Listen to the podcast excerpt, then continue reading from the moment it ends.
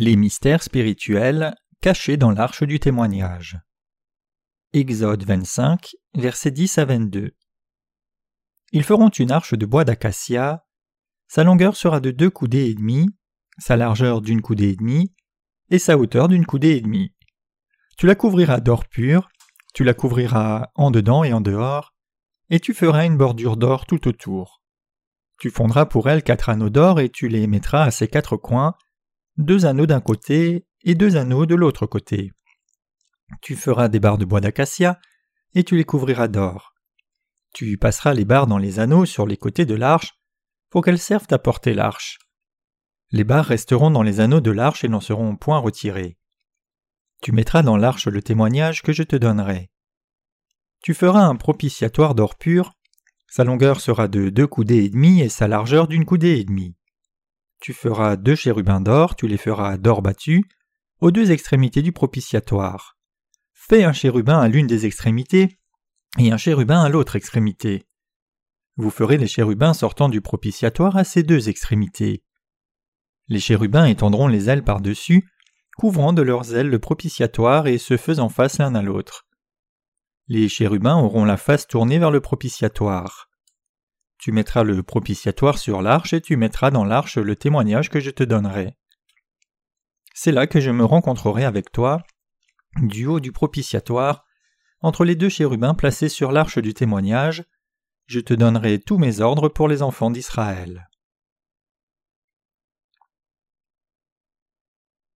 Le sujet d'aujourd'hui, c'est l'arche du témoignage. L'arche du témoignage mesurant 113 cm de long, 68 cm de large et 68 cm de haut, était faite de bois d'acacia et recouverte d'or pur. À l'intérieur de l'arche, il y avait deux tablettes de pierre sur lesquelles étaient gravés les dix commandements, et un pot doré de manne, et plus tard le bâton fleuri d'Aaron y fut ajouté. Que nous disent donc ces trois objets placés dans l'arche du témoignage? Par ces objets, je voudrais apporter une explication des trois ministères de Jésus-Christ. Examinons la vérité spirituelle manifestée dans ces trois objets placés dans l'arche du témoignage. Les deux tablettes de pierre sur lesquelles était gravée la loi. Les deux tablettes de pierre sur lesquelles était gravée la loi qui étaient placées dans l'arche du témoignage nous montrent que Dieu est celui qui fait la loi et qui nous a donné ces lois. Romains 8, versets 1 et 2 déclare il n'y a donc maintenant aucune condamnation pour ceux qui sont en Jésus-Christ, ceux qui marchent non selon la chair mais selon l'Esprit. En effet, la loi de l'Esprit de vie en Jésus-Christ m'a affranchi de la loi du péché et de la mort. À partir de ce passage, nous pouvons voir que Dieu a établi deux lois dans nos cœurs, la loi de vie et la loi de condamnation. Par ces deux lois, le Seigneur a amené la condamnation et le salut à tous les êtres humains. Avant tout, nous pouvons reconnaître par la loi que nous sommes des pécheurs inévitablement destinés à l'enfer. Cependant, à ceux qui connaissent leur nature pécheresse et leur destin, Dieu a donné la loi du salut, la loi de l'esprit de vie en Jésus-Christ. Dieu est devenu le vrai sauveur de tous en donnant ces deux lois. La manne contenue dans un pot doré. Le pot doré qui se trouvait aussi dans l'arche contenait de la manne. Quand le peuple d'Israël a passé quarante ans dans le désert, Dieu lui donnait de la nourriture à partir du ciel, et les Israélites vivaient de cette manne en la préparant de différentes façons. C'était comme une semence de coriandre et ça avait le goût de galette au miel. Cette manne que Dieu a donnée au peuple d'Israël leur a permis de vivre jusqu'à ce qu'ils entrent au pays de Canaan. Ainsi, c'était pour garder cette nourriture en souvenir qu'on l'avait placée dans un pot. Cela nous montre que nous, qui croyons aujourd'hui, devrions aussi manger le pain de vie que les enfants spirituels de Dieu doivent prendre pendant qu'ils sont dans ce monde et jusqu'à ce qu'ils entrent dans les cieux. Mais il y a des temps où nous voulons le pain de ce monde, c'est-à-dire les enseignements du monde au lieu de la parole de Dieu. Ce que les enfants de Dieu doivent vraiment et réellement prendre pour vivre avant d'atteindre le pays spirituel de Canaan, c'est la parole de Dieu, qui est le pain spirituel de la vraie vie qui vient des cieux. On ne se lasse pas de prendre le pain de la vraie vie. Plus nous prenons ce pain spirituel et plus il devient une vraie vie pour nos âmes. Mais si nous nous nourrissons du pain des enseignements du monde au lieu de la parole de Dieu, nos âmes finiront par mourir. Dieu a ordonné au peuple d'Israël de mettre la manne qui tombait du ciel dans un pot et d'en garder. Comme nous le voyons dans Exode 16, verset 33, Dieu dit Prends un pot et place-y un homère de manne, et dépose-le devant le Seigneur afin qu'il soit gardé pour vos générations. La manne qui venait du ciel était le pain de la vraie vie pour les âmes du peuple. Il t'a humilié, il t'a fait subir la faim, et il t'a nourri de manne, que tu ne connaissais pas et que tes pères ne connaissaient pas, afin de t'apprendre que l'homme peut vivre non seulement de pain, mais de tout ce qui sort de la bouche de l'Éternel. Deutéronome 8, verset 3. Qui est alors le vrai pain de vie pour nous? Le baptême que Jésus-Christ a reçu pour prendre nos péchés sur son corps et sa crucifixion avec le sang versé sont notre pain de vraie vie. En nous donnant sa chair et le sang, Jésus-Christ est devenu le pain de la vie éternelle. Comme Jean 6, versets 48 à 58 nous le dit, Je suis le pain de vie. Vos pères ont mangé la manne dans le désert et ils sont morts. Mais c'est ici le pain qui descend du ciel, afin que celui qui en mange ne meure point. Je suis le pain vivant qui est descendu du ciel. Si quelqu'un mange de ce pain, il vivra éternellement. Et le pain que je donnerai, c'est ma chair, que je donnerai pour la vie du monde. Là-dessus, les Juifs se disputaient entre eux en disant Comment peut-il nous donner sa chair à manger? Et Jésus leur dit En vérité, en vérité, je vous le dis, si vous ne mangez la chair du Fils de l'homme et si vous ne buvez son sang, vous n'avez point la vie en vous-même. Celui qui mange ma chair et qui boit mon sang a la vie éternelle, et je le ressusciterai au dernier jour. Car ma chair est vraiment une nourriture, et mon sang est vraiment un breuvage. Celui qui mange ma chair et qui boit mon sang demeure en moi et je demeure en lui. Comme le Père qui est vivant m'a envoyé, et que je vis par le Père, ainsi celui qui me mange vivra par moi. C'est ici le pain qui est descendu du ciel. Il n'en est pas comme de vos pères qui ont mangé la manne et qui sont morts. Celui qui mange ce pain vivra éternellement. Notre Seigneur dit C'est ici le pain qui est descendu du ciel. Il n'en est pas comme de vos pères qui ont mangé la manne et qui sont morts. Celui qui mange ce pain vivra éternellement. Qu'est-ce que ce pain qui est descendu du ciel? Cela désigne la chair et le sang de Jésus.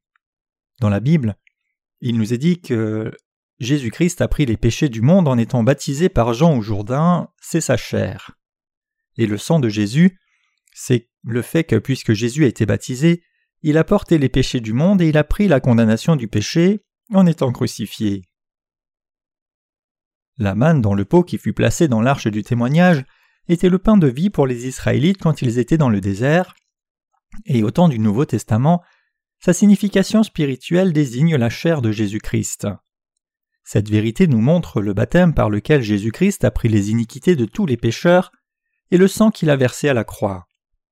Parce que Jésus-Christ a pris tous les péchés du monde sur son corps par son baptême, et a versé son sang puis est mort à la croix, son baptême et le sang versé sont devenus la fontaine éternelle de vie nouvelle qui donne aux croyants la capacité de naître de nouveau. La chair, que Jésus a abandonnée pour prendre les iniquités des péchés à travers son baptême et le sang qu'il a versé à la croix, sont le pain de vie qui rend tout pécheur capable de recevoir la rémission du péché. Nous devons donc réaliser la raison pour laquelle Jésus a dit Si vous ne mangez la chair du Fils de l'homme et si vous ne buvez son sang, vous n'avez point la vie en vous-même. Jean 6, 53. Qui est le plus grand? Si nous regardons Jean 6, nous pouvons voir que la plupart des Juifs de l'époque considéraient Moïse comme plus grand que Jésus. Quand Jésus est venu sur la terre, ils lui ont demandé Es-tu plus grand que notre Père Moïse? En fait, ils considéraient Moïse comme étant le plus grand de tous. Parce que les Juifs avaient manqué de reconnaître Jésus comme le Messie, ils le voyaient comme un usurpateur. Il le défiait donc en demandant Es-tu plus grand que Moïse? Le peuple d'Israël croyait en Yahweh Dieu, et voilà qu'un homme est venu, âgé d'environ trente ans, et qu'il a réclamé Bien que vos pères aient mangé la manne et soient morts, ceux qui mangent le pain que je donne ne mourront pas. C'est pour cela qu'ils ont comparé le pouvoir des deux, Moïse et Jésus. Comme Jésus va déclarer plus tard, avant qu'Abraham ne fût Je suis, il est plus grand que tout être humain de l'histoire, car il est lui-même le Créateur. Comment des créatures pourraient-elles défier un Créateur? Malgré cela, des gens disent que Jésus n'était qu'un grand enseignant ou juste un sage dans l'histoire humaine. Quel blasphème Jésus est Dieu, le roi des rois, et le créateur de tout l'univers. Il est le Dieu omnipotent et omniscient. Il s'est humilié, il est venu sur la terre dans la chair d'un homme pour nous sauver, vous et moi, de nos péchés et de la mort éternelle en devenant notre vrai Sauveur. Jésus-Christ a dit Il est écrit dans les prophètes Dieu les enseignera. Donc quiconque a entendu et appris du Père vient à moi. Tous n'ont pas vu Dieu, sinon ceux qui sont de Dieu. À la fin, Jésus disait qu'il était le Christ que les Juifs attendaient. Mais ils ont manqué de comprendre ce que Jésus disait, incapables aussi de croire et d'accepter, et cela a amené leur incompréhension, si bien qu'ils ont dit Comment peux-tu nous donner ta chair à manger? Dis-tu que nous aurons la vie éternelle si nous mangeons ta chair et buvons ton sang? Crois-tu que nous soyons des cannibales? Mais ceux qui mangent la chair de Jésus et boivent son sang vivront. La chair de Jésus, c'est le pain de vie. La vraie substance de la manne qui fut placée dans ce pot, le pain de vie, c'est la chair et le sang de Jésus-Christ. En venant sur cette terre et abandonnant sa chair et son sang, Jésus nous a permis de manger le pain de vie et de recevoir la vie éternelle. Comment alors peut-on manger la chair de Jésus et boire son sang? La seule façon de le faire, c'est de croire au baptême de Jésus et son sang à la croix. Nous devons manger la chair de Jésus et boire son sang par la foi. Pouvons nous donner à vous et moi la rémission du péché et nous permettre de vivre pour toujours dans le royaume des cieux? Notre Seigneur a effacé nos péchés une fois pour toutes, en étant baptisé et en versant son sang, et il est ainsi devenu la nourriture pour notre âme. Maintenant, en croyant la parole de Dieu de l'eau et l'esprit, nous devons manger ce pain spirituel et recevoir la vie. Permettez-moi de rendre témoignage avec plus de détails de la façon dont nous pouvons manger la chair de Jésus et boire son sang. Comme nous le savons bien, Jésus-Christ est venu sur cette terre et a pris les péchés de l'humanité en étant baptisé par Jean à l'âge de trente ans, puis il a pris toute la condamnation de nos péchés en versant le sang à mort à la croix. C'est en croyant cette vérité que nous pouvons manger sa chair et boire son sang. La purification du péché fut accomplie quand les péchés de l'humanité ont été transférés sur le corps de Jésus par le baptême qu'il a reçu. Boire son sang signifie que comme Jésus a été baptisé et a versé son sang à la croix, ce sang qu'il a versé a pris la condamnation de nos péchés. Ainsi, ceux qui croient au sang de Jésus dans leur cœur sont étanchés de leur soif, car la condamnation de tous leurs péchés s'est entièrement arrêtée avec la punition de la croix que Jésus a prise. Nous devons réaliser cette vérité, et nous devons y croire.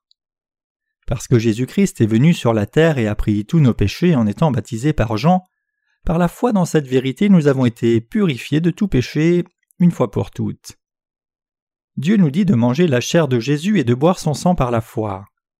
Parce que Jésus a pris tous les péchés par le baptême qu'il a reçu de Jean, n'oubliant aucune iniquité de qui que ce soit, et parce qu'il a abandonné son corps à la punition de la croix et a versé son sang précieux, le cœur de ceux qui croient sont maintenant purs et rassasiés, comme ils ont effacé tous leurs péchés et pris la condamnation du péché par la foi. C'est pour cela que Jésus dit Ma chair est vraiment une nourriture, et mon sang est vraiment un breuvage. Jean 6, 55. Assurément, ce Jésus est le Sauveur, le Fils de Dieu, qui a effacé nos péchés et porté la condamnation de nos péchés. Pour nous libérer de la loi qui déclare que le salaire du péché c'est la mort, pour nous laver de tout péché, et pour nous délivrer de la punition, lui, le Sauveur et le Fils de Dieu, a abandonné son propre corps à la croix, a versé son sang, et a ainsi purifié le corps de ceux qui croient et étanché leur soif. C'est l'effet de la chair et du sang de Jésus. Jésus est le Sauveur qui s'est occupé des péchés et de la condamnation de l'humanité. Jésus est le Sauveur qui a pris les péchés de l'humanité par le baptême qu'il a reçu, qui a été crucifié et a versé son sang pour prendre la condamnation de ses péchés. C'est parce que Jésus avait accepté les péchés du monde que la punition des péchés qu'il a portés en étant crucifié a pu devenir la punition pour nos propres péchés. C'est en croyant la vérité de l'eau et de l'esprit que nous pouvons recevoir la rémission du péché. Vous devez croire au baptême de Jésus et son sang versé comme votre propre rémission. C'est en croyant dans l'évangile de vérité que nous pouvons manger et boire la chair et le sang de Jésus spirituellement. C'est en croyant, en d'autres termes, que Jésus-Christ le Fils de Dieu est venu sur la terre, qu'il a appris nos péchés par son baptême, et qu'il a porté la condamnation de nos péchés à la croix, que nous pouvons devenir ceux qui mangent sa chair, boivent son sang et reçoivent la vie éternelle. En croyant au baptême et au sang versé de Jésus, nous pouvons manger sa chair et boire son sang. En prenant le baptême de Jésus et le sang qu'il a versé comme notre propre rémission du péché, nous sommes remis de tout péché. C'est par cette foi que nous avons pu recevoir la rémission de nos péchés, devenir enfants de Dieu et vivre éternellement dans le royaume de Dieu. La verge d'Aaron qui fleurit. Parmi les objets placés dans l'arche du témoignage, la verge d'Aaron qui avait fleuri désigne Jésus-Christ comme souverain sacrificateur éternel du royaume des cieux. Cela nous dit aussi que la vie éternelle se trouve en lui. Pour faciliter notre compréhension, regardons Nombre 16, versets 1 et 2. Corée, fils de Jitséar, fils de Kéat, fils de Lévi, se révolta avec Dathan et Abiram, fils d'Eliab, et On, fils de Pélet, tous trois fils de Ruben. Ils se soulevèrent contre Moïse avec 250 hommes des enfants d'Israël, des principaux de l'assemblée, de ceux que l'on convoquait à l'assemblée et qui étaient des gens de renom. Le passage ici nous dit que parmi les Lévites, 250 dirigeants de l'assemblée se sont unis et se sont élevés contre Moïse. Ils ont dit Qu'avez-vous fait, Moïse et Aaron, pour nous, en nous conduisant hors du pays d'Égypte? Nous avez-vous donné des vignes? Nous avez-vous conduits dans une oasis? Qu'avez-vous fait pour nous? Ne nous avez-vous pas conduits dans le désert pour mourir dans ce sable? Comment pouvez-vous vous appeler serviteur de Dieu? Dieu n'agirait-il qu'à travers vous? Ils ont soulevé une rébellion contre la direction de Moïse et Aaron. À ce moment, Dieu dit à Corée, Dathan, On et les autres qui conduisaient la rébellion Prends une verge de chaque maison et écris le nom de chacun sur sa verge, puis place ces verges dans la tente de la rencontre, laisse-les pendant une nuit et vérifie le lendemain. Dieu dit alors L'homme que je choisirai sera celui dont la verge fleurira, et je ferai cesser de devant moi les murmures que profèrent contre vous les enfants d'Israël. Nombre 17, verset 5. Au verset 8, nous voyons que la verge d'Aaron pour la maison de Lévi avait fleuri, elle avait poussé des boutons, produit des fleurs et mûri des amandes. Puis au verset 10, nous voyons L'Éternel dit à Moïse Rapporte la verge d'Aaron devant le témoignage pour être conservée comme un signe pour les enfants de rébellion afin que tu fasses cesser de devant moi leurs murmures et qu'ils ne meurent point. C'est ainsi que la verge d'Aaron qui avait fleuri fut placée et gardée dans l'arche du témoignage. Cela montre qu'Aaron, descendant de Lévi, était oint comme souverain sacrificateur du peuple d'Israël. Moïse était le prophète de Dieu, et Aaron et ses descendants étaient les souverains sacrificateurs du peuple d'Israël. Dieu lui-même avait confié les devoirs de souverain sacrificateur à Aaron. Dieu a montré le système sacrificiel à Moïse, où le peuple d'Israël devait amener les offrandes sacrificielles et les offrait à Dieu à chaque fois qu'il péchait, et il avait amené Aaron à superviser ces offrandes selon les conditions du système sacrificiel. Même si Dieu avait confié le devoir sacerdotal à Aaron, le souverain sacrificateur, il y a encore des gens qui défiaient sa prêtrise et c'est pourquoi Dieu a amené la verge d'Aaron à fleurir, démontrant que sa prêtrise venait de Dieu. Il a amené ensuite le peuple d'Israël à garder cette verge dans l'arche du témoignage, en souvenir de cette leçon. C'est ainsi que les deux tables de la loi, le pot de manne et la verge d'Aaron qui avait fleuri furent placés dans l'arche du témoignage. À quoi ces trois objets se réfèrent-ils spirituellement? Ils se réfèrent au ministère de Jésus-Christ notre Sauveur. Quel ministère Jésus a-t-il accompli pour effacer nos péchés? Premièrement, il a rempli le ministère de prophète. Il est l'alpha et l'oméga, le début et la fin, et il nous a enseigné sur le début et la fin, le premier et le dernier. Notre Seigneur savait ce qui arriverait à l'humanité, à vous et moi, si nous restions pécheurs. Deuxièmement, Jésus est devenu le souverain sacrificateur éternel du royaume des cieux.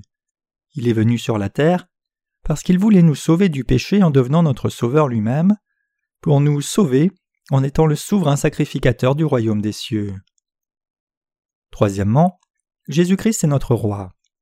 La Bible déclare Sur son manteau et sur sa robe, le nom suivant est inscrit Roi des rois et Seigneur des seigneurs. Apocalypse 19, verset 16. Il est le Créateur de l'univers et il a l'autorité de régner. Nous devons réaliser que Jésus-Christ, notre vrai roi, le prophète qui nous a enseigné la vérité sur le salut du péché, et le souverain sacrificateur éternel des cieux, est devenu notre vrai Sauveur. Notre Seigneur nous a délivrés, vous et moi, du péché, a fait de nous le peuple de Dieu, ses enfants et ses ouvriers, et il nous a permis de faire de bonnes œuvres. Il a fait naître nos âmes de nouveau, de sorte que nous vivions une nouvelle vie sur terre et il nous a donné une nouvelle vie, de sorte que lorsque le temps viendra, il nous rende capables de vivre éternellement avec lui au ciel. Qui est Jésus-Christ pour vous et moi? Il est notre Sauveur, et Jésus-Christ est notre prophète, notre souverain sacrificateur éternel et notre roi.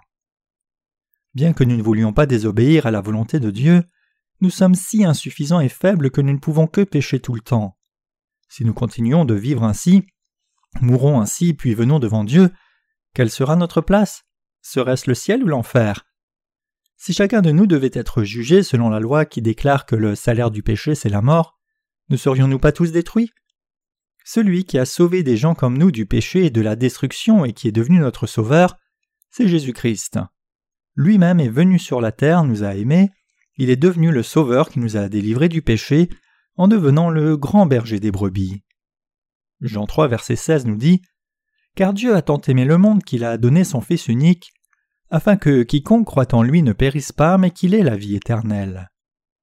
Dieu nous a aimés, vous et moi, au point qu'il est venu lui-même sur terre pour nous, a été baptisé pour prendre les péchés du monde, a été crucifié puis est mort à la croix, est ressuscité des morts et il est devenu notre Sauveur. Donc, en croyant en Jésus-Christ qui est devenu notre Sauveur dans notre cœur, nous sommes devenus ceux qui sommes purifiés du péché, qui avons reçu le don du salut, et cela nous a permis de devenir les enfants de Dieu et d'avoir la vie éternelle.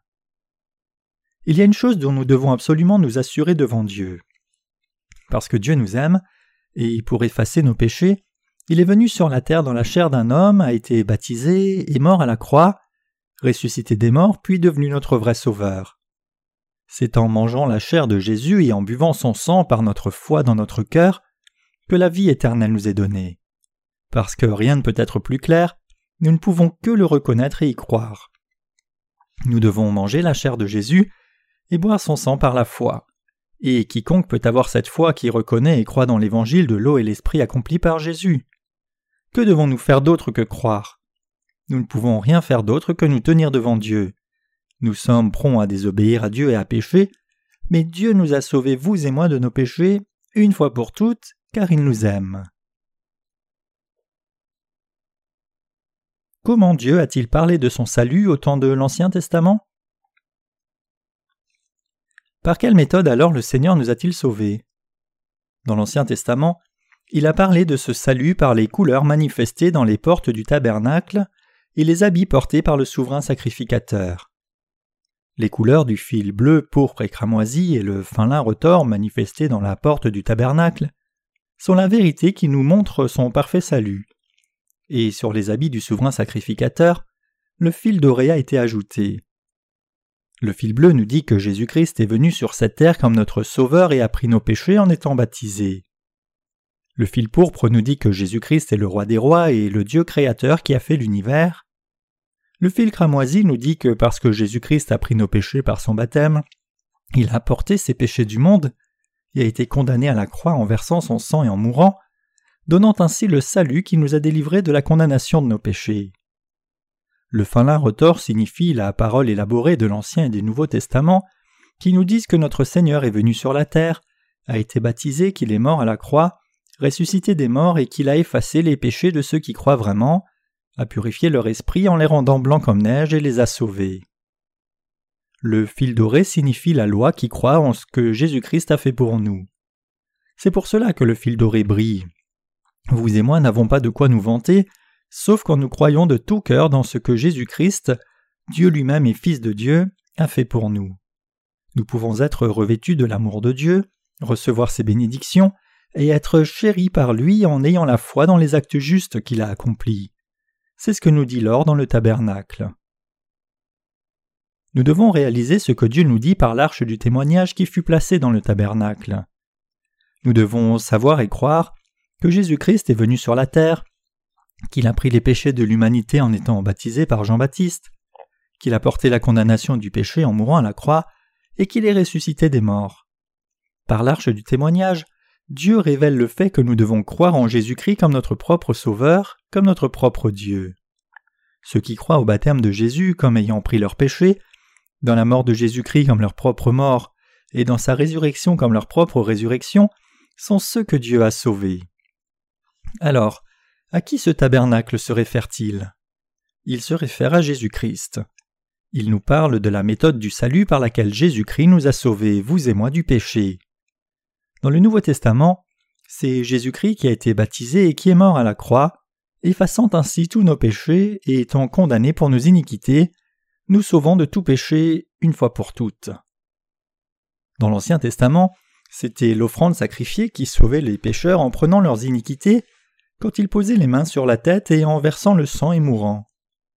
L'Ancien Testament décrit la mort de l'offrande sacrifiée, qui prenait les péchés des pécheurs par imposition des mains et mourait à leur place comme une mort expiatoire. Le système sacrificiel d'expiation, manifesté dans l'Ancien Testament, juxtaposé au Nouveau Testament, se réfère à Jésus-Christ, celui qui a accompli l'évangile de l'eau et de l'esprit qui est venu par le baptême et le sang. Qui alors a élaboré et établi cette loi de salut? Dieu notre Sauveur l'a fait. Dieu a établi la loi du salut qui délivre les pécheurs du péché, et il nous a donné cette loi. Dans l'arche du témoignage se trouvaient deux tablettes de la loi, le pot de manne et la verge d'Aaron qui avait fleuri, et toutes ces choses nous parlent des attributs et des ministères de Jésus-Christ. La verge d'Aaron qui fleurit nous dit que Dieu nous sauve quand nous croyons en Jésus-Christ qui est devenu le souverain sacrificateur spirituel du royaume des cieux et notre grand berger. Le pot de manne nous parle aussi de la chair et du sang de Jésus-Christ, qui est devenu notre pain de vie. Les deux tablettes de pierre avec la loi nous disent aussi que Dieu a établi la loi. Les lois établies par Dieu sont la loi du péché et de la mort et la loi de la rémission du péché et du salut. Comme Dieu, Jésus nous a établi la loi de vie et de la condamnation. Ainsi, l'arche du témoignage et tout en elle parle de Jésus-Christ. C'est en croyant en Jésus-Christ comme notre Sauveur que nous pouvons être purifiés de tous nos péchés et recevoir le salut.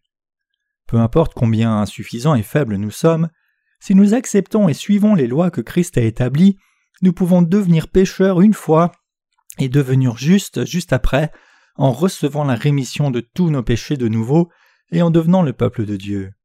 Le croyez-vous? Maintenant, en ces temps, beaucoup de chrétiens de par le monde prétendent croire en Jésus en vain car ils ne connaissent pas la vérité manifestée dans le tabernacle. Ils croient qu'ils peuvent recevoir la rémission des péchés en croyant au sang de Jésus à la croix seulement. Ils croient en d'autres termes que Jésus les a sauvés seulement par le sang de la croix. Mais Jésus est-il seulement mort à la croix pour le salut? Est-ce que c'est la seule chose qu'il a faite pour notre rédemption? N'a-t-il pas au contraire pris les péchés du monde une fois pour toutes en étant baptisé par Jean? Matthieu 3 versets 13 à 15, 1 Pierre 3 21, 1 Jean 5 verset 6. Les chrétiens d'aujourd'hui ne croient qu'au sang de Jésus à la croix, ne recevant qu'à moitié la rémission du péché. Ayant été remis de leur péché originel en croyant en Jésus-Christ le Sauveur, ils font des prières de repentance chaque jour en essayant d'effacer leurs péchés eux-mêmes. Ce salut n'est-il pas contradictoire? C'est comme laver à moitié le péché par la foi et essayer de laver le reste par des efforts. Si tel est le cas, Comment puis-je faire autrement que de prêcher en amenant répétitivement le baptême et le sang de Jésus ensemble? Jusqu'alors, beaucoup de chrétiens de ce monde, hormis ceux de l'Église primitive, ont cru dans un demi-salut. N'est-ce pas pour cela que les gens croient au christianisme comme si ce n'était qu'une religion du monde? Il n'y a pas si longtemps, une femme nommée Valeria Jones des États-Unis a reçu la rémission des péchés après avoir lu le premier volume de cette série sur le tabernacle. Avant d'avoir lu ce livre, elle avait déjà lu d'autres de nos publications. Bien qu'elle était d'accord avec ce que nos livres disaient, elle ne pouvait se convaincre entièrement de l'évangile de l'eau et de l'esprit. Elle nous a dit qu'elle avait quelques doutes en s'étonnant Cela semble juste, mais comment se fait-il que tant de gens ne le prêchent pas? Elle confessa qu'après avoir lu le premier volume de la série sur le tabernacle, elle eut une, une foi claire sur le salut, croyant que l'évangile de l'eau est juste, que c'est la vérité manifestée dans le tabernacle. Un lecteur du même livre Bénin nous a écrit aussi Vous seriez surpris de savoir qu'après avoir reçu la rémission du péché en lisant votre livre, j'ai quitté mon Église. Pourquoi ai-je quitté l'Église que je fréquentais? Parce qu'il prêche la doctrine de la sanctification incrémentale qui n'est pas dans la Bible. Cette doctrine est complètement anti-biblique. Comme il continue d'enseigner que je dois ou peux être sanctifié alors que ma chair ne le peut pas, c'est insupportable pour moi d'écouter de tels sermons. C'est pour cela que je suis parti de cette Église et que je m'en suis séparé. Puisque j'ai reçu la rémission des péchés en lisant votre livre, je n'ai pas eu d'autre choix que de quitter l'Église où j'allais et de m'en séparer. Comme nous sommes maintenant devenus le peuple de foi uni à l'Église de Dieu, tous les gens de ce monde peuvent changer aussi s'ils connaissent la vérité, comme la parole dit Vous connaîtrez la vérité, et la vérité vous rendra libre. L'arche de témoignage du tabernacle manifeste aussi Jésus-Christ. Cette arche du témoignage fut placée dans la partie la plus profonde du tabernacle. On ne pouvait la voir qu'en levant le voile du tabernacle et en y entrant, puis en levant le voile du lieu très saint et en y entrant. En d'autres termes, la porte du tabernacle était située à l'est et l'arche était placée à l'extrémité ouest du tabernacle. Les barres ne sont pas enlevées de l'arche. Exode 25, 14 à 15 nous dit Tu passeras les barres dans les anneaux sur les côtés de l'arche pour qu'elles servent à porter l'arche. Les barres resteront dans les anneaux de l'arche et n'en seront point retirées. Que signifient ces versets? Par ces versets, Dieu nous dit que nous devrions servir l'évangile de l'eau et d'esprit en nous y consacrant. L'évangile est diffusé seulement quand nous nous dévouons à son œuvre. Servir le Seigneur en nous consacrant à l'évangile, c'est suivre la voie de la croix que le Seigneur a prise avant nous. C'est pourquoi il dit à ses disciples Si quelqu'un veut venir après moi, qu'il renonce à lui-même, prenne sa croix et me suive. Marc 8, 34. Pour diffuser l'évangile de par le monde, le sacrifice, l'effort et la souffrance sont nécessaires. Nous pouvons découvrir cela en regardant combien l'apôtre Paul a souffert pour l'évangile de l'eau et de l'esprit. Sont-ils ministres de Christ? Et je parle à la manière des hommes. Je le suis plus encore, par les travaux bien plus, par les coups bien plus, par les emprisonnements bien plus. Souvent en danger de mort, cinq fois j'ai reçu des juifs quarante coups moins un, trois fois j'ai été battu de verge, une fois j'ai été lapidé, Trois fois j'ai fait naufrage, j'ai passé un jour et une nuit dans l'abîme. Fréquemment en voyage, j'ai été en péril sur les fleuves, en péril de la part des brigands, en péril de la part de ceux de ma nation, en péril de la part des païens, en péril dans les villes, en péril dans les déserts, en péril sur la mer, en péril parmi les faux frères. Été dans le travail et dans la peine, exposé à de nombreuses veilles, à la faim, à la soif, à des jeûnes multipliés, au froid et à la nudité, et sans parler d'autre chose, je suis assiégé chaque jour par les soucis que me donnent toutes les églises. 2 Corinthiens 11, versets 23 à 28. Cependant, ceux qui s'aiment eux-mêmes plus que le Seigneur qui s'est abandonné lui-même pour les délivrer de la condamnation ne peuvent se sacrifier pour le royaume de Dieu. Il n'y a pas de voie facile pour servir l'évangile de l'eau et de l'esprit. Comment un fermier peut-il s'attendre à une bonne moisson sans aucune sueur? Ainsi, l'arche du témoignage devrait être portée par nos sacrifices. Le roi David a essayé d'amener l'arche dans un char tiré par des bœufs, au lieu de la porter avec les barres par des hommes comme cela devait se faire. Sur le chemin, les bœufs ont chaviré et un homme appelé Hussé a étendu sa main vers l'arche de Dieu pour la rattraper. La colère du Seigneur a été déchaînée contre lui, et Dieu l'a tué sur place pour son erreur. Hussé est mort devant l'arche. 2 Samuel 6, versets 1 à 7. Alors David, terrifié par cela et craignant le Seigneur, a mis l'arche de côté dans la maison d'Obed-Edom. C'est en portant l'arche sur les épaules d'homme qu'il a pu l'amener trois mois plus tard. Comme cela l'illustre, nous devons porter l'arche du témoignage exactement comme Dieu l'a dit, avec notre sueur et notre sang, avec nos sacrifices, avec notre dévouement total à son évangile. Ceux qui ont réellement reçu la rémission du péché avec reconnaissance sont heureux de se consacrer au Seigneur qui s'est donné lui-même pour nous. Nous donnons notre reconnaissance encore et encore au Seigneur, notre Sauveur et notre Dieu. Nous le remercions de nous permettre de servir l'Évangile sur la terre. Nous sommes émerveillés et joyeux du fait que le Seigneur nous ait choisis pour servir cet évangile de vérité, le suivre et vivre le genre de vie qui lui plaît. Nous permettre de connaître la vérité du salut aurait suffi à nous remplir de joie, mais le Seigneur nous a aussi permis de servir cet évangile. Ayant une telle bénédiction, comment ne pas le remercier? Nous donnons notre reconnaissance à Dieu. C'est pour cela que nous voulons nous sacrifier, pour diffuser le vrai évangile en n'économisant pas de temps, d'efforts ou de possessions, pour cette tâche sainte de l'évangélisation mondiale. Le fait que nous ayons reçu la rémission du péché, en effet, est en soi une chose pour laquelle nous sommes infiniment reconnaissants. Mais Dieu ne s'est pas arrêté là, il nous a permis de rencontrer et de répandre l'évangile de vérité, l'évangile de l'eau et l'esprit. N'est-ce pas une grande bénédiction pour nous? Qui peut vouloir servir cet évangile de l'eau et l'esprit? N'importe qui ne peut pas servir cet évangile. Les politiciens peuvent-ils le servir? Les dirigeants, les présidents, les rois? Peu importe quelle position sociale élevée ils ont, s'ils ne connaissent ni ne croient l'évangile de l'eau et l'esprit, ils ne peuvent servir le vrai évangile. Dieu nous a donné une telle occasion et nous a permis de servir cet évangile. N'est-ce pas une grande bénédiction? Je remercie Dieu pour la grâce qui nous a sauvés, car il nous a aimés. Frères et sœurs, nous croyons que Jésus-Christ est notre Dieu et Sauveur. Nous sommes le peuple de Dieu qui mange la chair de Jésus et qui boit son sang par notre foi spirituelle. La Bible dit que Jésus n'est pas le Dieu des morts mais des vivants. Luc 20, verset 38. Et le vivant ici n'est autre que celui qui a reçu la vie éternelle en croyant dans l'évangile de l'eau et de l'esprit. Quiconque ne croit pas la vérité de cet évangile est mort spirituellement, et quiconque croit est vivant spirituellement. Dieu est effectivement le Dieu de ceux qui croient en l'évangile de l'eau et de l'esprit. Frères et sœurs, Jésus lui-même nous a donné la rémission du péché par sa propre chair et le sang. Vous devez réaliser que si vous ne croyez pas cette vérité, alors vous n'avez rien à faire avec Jésus. Jésus-Christ vous donne les bénédictions célestes, la vie éternelle et la rémission de vos péchés. Qui est celui qui est devenu le berger qui vous couvre de bénédictions éternelles et qui vous conduit et vous garde? C'est Jésus-Christ qui a accompli l'évangile de l'eau et de l'esprit. Jésus est ce Dieu. J'espère et prie que chacun d'entre vous croit en Jésus comme son Dieu. Pour ma part, non seulement je crois dans cette vérité et je sers Dieu maintenant, mais je continuerai toujours de le faire dans l'avenir. Qu'en est-il de vous? Croyez-vous en l'évangile de l'eau et de l'esprit? Et croyez-vous que vous devez demeurer dans l'Église de Dieu et dans l'amour de Christ par votre foi? Vivons nos vies en croyant dans l'évangile de l'eau et de l'esprit jusqu'au jour où nous verrons notre Seigneur.